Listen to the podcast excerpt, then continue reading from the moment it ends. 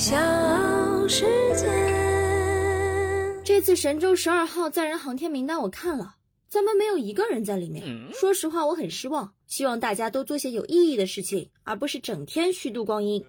嗨，我是你的胖友翠喜儿。六月十七号的晚上六点四十八分，神舟十二号航天员聂海胜、刘伯明和汤洪波先后进入了天河核心舱，这也预示着中国人首次进入自己的空间站。距离我们的航天员进入空间站已经有一个礼拜的时间了。那么在这一个礼拜当中，他们在天上干些啥呢？到了夏天，空调、WiFi 和西瓜可是一个都不能少。在太空当中可能吃不到西瓜，但是上网是很重要的。所以在这前一个礼拜的时间，我们的航天员主要都做了一些装修的工作，其中就有装 WiFi。而在前些日子，我们的快递小哥天舟二号已经运了六吨多的货物来到了天河舱。我们的航天员在天河核心舱要拆一百六十多个包裹的快递，哇，原来在太空当中也能过六幺八呀！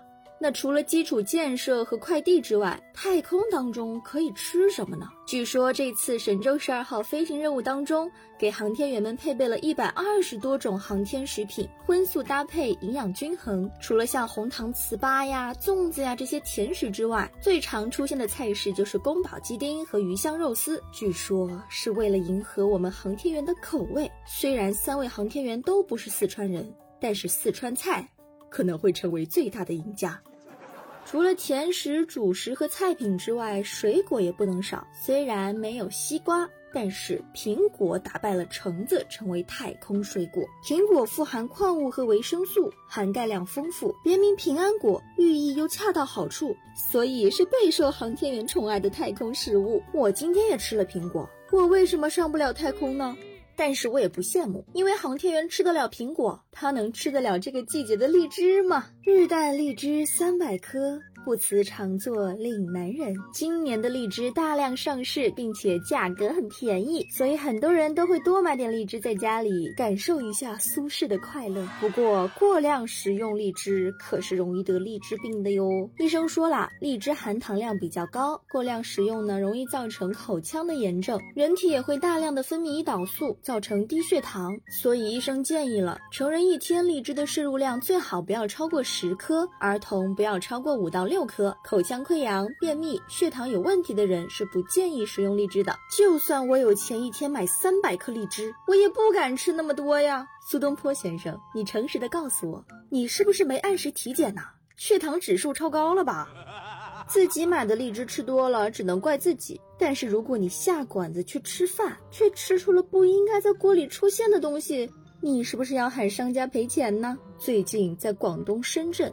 有一位男子，二十四小时内在两家不同的海底捞店内都吃出蟑螂，并且向商家索赔。两家海底捞呢，就抱着息事宁人的心理，哎，你都吃出蟑螂了，我把钱赔你吧。分别向男子赔偿了一千块和八百块钱，但是事后店员查看监控，发现事情不对呀，于是就报了警。警方通过调查监控，发现这个男子吃饭时手里可是拿了东西的，在左手递到右手的过程当中，东西直接掉到了桌子上，然后这个男子又看了周边的环境，立马用手捂起来，又换到了右手。当下青菜的时候，一起把这个东西下到了锅里面，而这个东西啊。就是他自带的蟑螂。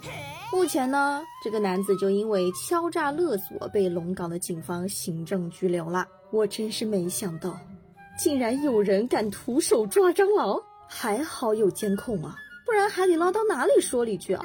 天气越来越热，减肥的心思也越来越重。现在市面上有很多的轻食餐，那么轻食真的能减肥吗？现在轻食进入了很多人的餐桌，各种沙拉还有水煮餐越来越多，很多坚持吃轻食的人把这看作是健身减肥的标准吃法。轻食其实并非某些特定的食物，而是一种餐饮方式，主要通过凉拌、水煮、清蒸等方法烹饪，为食用者提供低脂肪、低热量、低糖分，并且高纤维、高饱腹感的食物，追求的是简单。均衡健康的饮食理念，那轻食是不是真的比传统食物能量低呢？医生分析了一份由黑米、玉米、牛肉、秋葵、西红柿、生菜等食材组成的典型轻食的营养成分表，专家认为这份轻食餐和一份炒鸡丁盖浇饭所含热量。其实是差不多的。所以轻食不代表着完全的低热量，但是相比起高油、高盐、高糖分的盖浇饭，它是健康的。此外，高盐高油会带来食欲刺激，可能一会儿饿了又会去吃其他的东西。而轻食有很好的饱腹感，能够满足我们的自然食物的需求，又不至于让我们的体重增长的过快或者过多。怎么样？这下没有借口说不吃轻食了吧？